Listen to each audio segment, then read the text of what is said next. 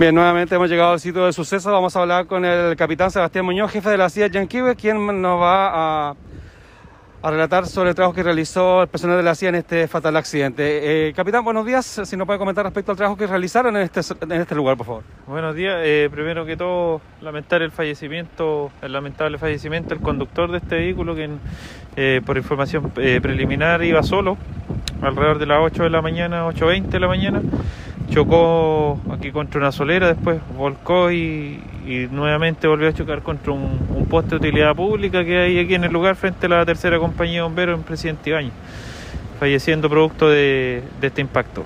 Bueno, el, el, trabajo que se hizo acá fue las pericias mecánicas del vehículo, se hicieron levantamientos de evidencias presentes en el terreno, tanto planimétricamente en, en plano, ¿cierto?, como fotográficamente para poder determinar cuál fue la causa que generó este lamentable accidente.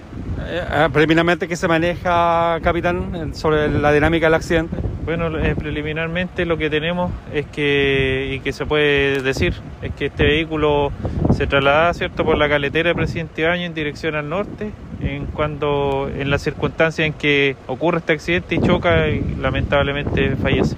Fallece instantáneamente.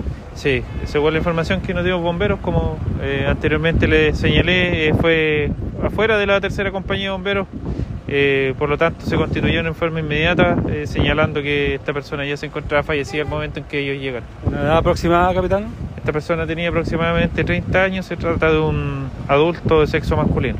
Ok, la labor por usted ya está completa, ¿no? Eh, lo que es levantamiento de evidencia en terreno sí, pero siguen otras diligencias pendientes que tenemos que realizar. En este lugar hay cámaras, capitán, ¿cierto? Estamos en ese proceso, esas son una de las diligencias que falta, que falta verificar.